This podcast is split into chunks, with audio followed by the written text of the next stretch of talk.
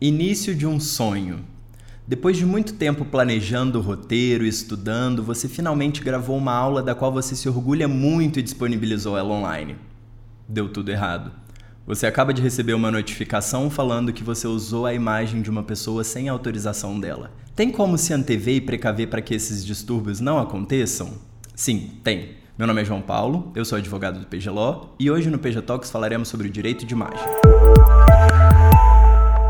O direito de imagem preocupa e cria novos questionamentos para as mídias sociais que vêm crescendo no Brasil. Afinal, a educação de hoje em dia não se restringe a um quadro branco ou a uma caneta.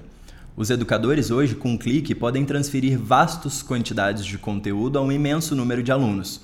Podem procurar, por exemplo, na internet imagens do mundo inteiro e com isso alguns limites ainda ficam um pouco nebulosos. Um erro na utilização de imagem, por exemplo, podem levar a strikes nas plataformas de vídeo, aos temíveis bloqueios do YouTube, à desmonetização de conteúdo e até problemas legais. Sem falar no risco reputacional, é claro. Nos últimos episódios do PG Talks, falamos sobre o direito autoral na internet e as formas de proteção da produção de conteúdo.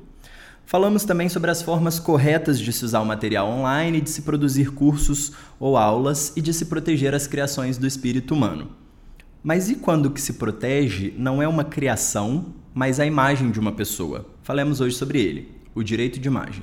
Primeiro precisamos compreendê-lo. O direito de imagem está previsto no artigo 5 da Constituição, que o trata como um preceito fundamental.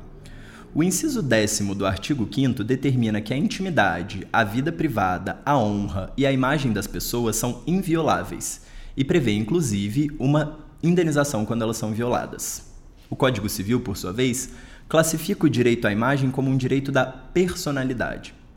Direitos da personalidade são aqueles inerentes à própria pessoa, ou seja, são aplicados a todas as pessoas desde que nasceram até inclusive após sua morte. Os direitos de personalidade são considerados absoluto, pois têm aplicação geral e irrestrita a todos.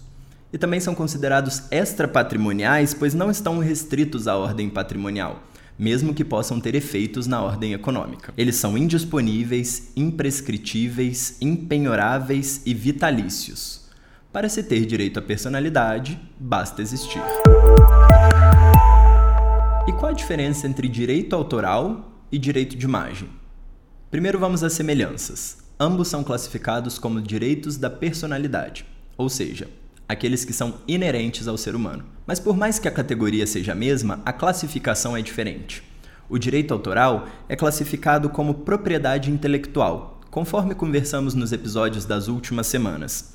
Fica aqui inclusive nosso convite para revisitar esses episódios. Já o direito à imagem não faz parte da propriedade intelectual a gente tem que se lembrar que aqui a gente está falando de uma coisa muito mais ampla, que é a imagem da pessoa, a honra e a intimidade da pessoa, e não um produto criado da intelectualidade dessa pessoa. Por isso, a praxe é que só é possível utilizar a imagem de uma pessoa mediante autorização dela.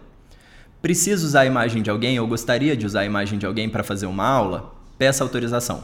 Essa tem que ser a assunção imediata. É assim que está orientada a nossa legislação.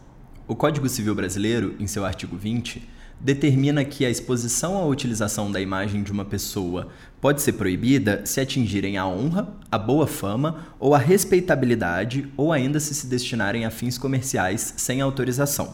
Nesses casos, é possível o pedido de indenização. O direito de imagem, portanto, não pode ser transferido, mas pode ser cedido, e para isso, basta a autorização da pessoa cuja imagem está sendo veiculada. Vimos então que o direito de imagem é inerente ao ser humano e que para usar a imagem de alguém é necessária autorização prévia. Mas será que é assim sempre? Como dizem, toda regra tem sua exceção.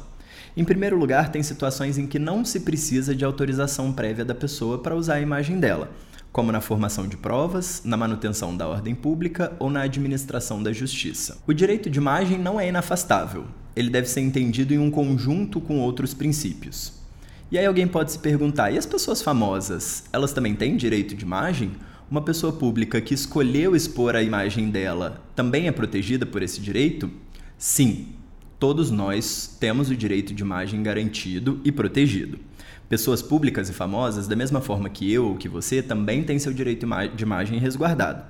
Mas em alguns casos, o direito de imagem pode ser relativizado frente a outros princípios importantes do direito como o acesso à informação e a liberdade de imprensa. Essa é a interpretação do enunciado 297 da Quarta Jornada de Direito Civil do Conselho de Justiça Federal, que determina que, e aqui eu cito, abre aspas, a proteção à imagem deve ser ponderada com outros interesses constitucionalmente tutelados, especialmente em face do direito do amplo acesso à informação e à liberdade de imprensa. Em caso de colisão, levar-se-á em conta a notoriedade do retratado e dos fatos abordados, bem como a veracidade destes, privilegiando-se medidas que não restringam a divulgação de informações. Um exemplo relevante da relativização do direito de imagem é a recente ação direta de inconstitucionalidade número 4815 de 2015, julgado pelo Supremo Tribunal Federal, que entendeu por declarar inexigível o consentimento da pessoa biografada em relação a biografias, sejam elas escritas ou audiovisuais. Ou seja, para se escrever a biografia de alguém hoje, não precisa de autorização da pessoa que está sendo retratada nem da sua família. Considera-se óbvio que a biografia não poderá atingir a honra, a boa fama ou a respeitabilidade do biografado. Mas a decisão do STF considerou que o direito à informação e à criação de obras artísticas, nesse caso, deve prevalecer ao direito de imagem. Em um contexto de internet e redes sociais, é necessário se analisar a elasticidade do conceito do direito de imagem. A Lei Geral de Proteção de Dados, Lei 13.709 de 2018, determina que não precisa haver consentimento do titular de dados caso os dados tenham se tornado públicos por vontade da pessoa, desde que seus direitos sejam resguardados e que não atente contra sua fama e respeitabilidade. Ou seja, está em consonância com os outros dispositivos legais. Assim, é importante que o educador digital se atente para essas questões.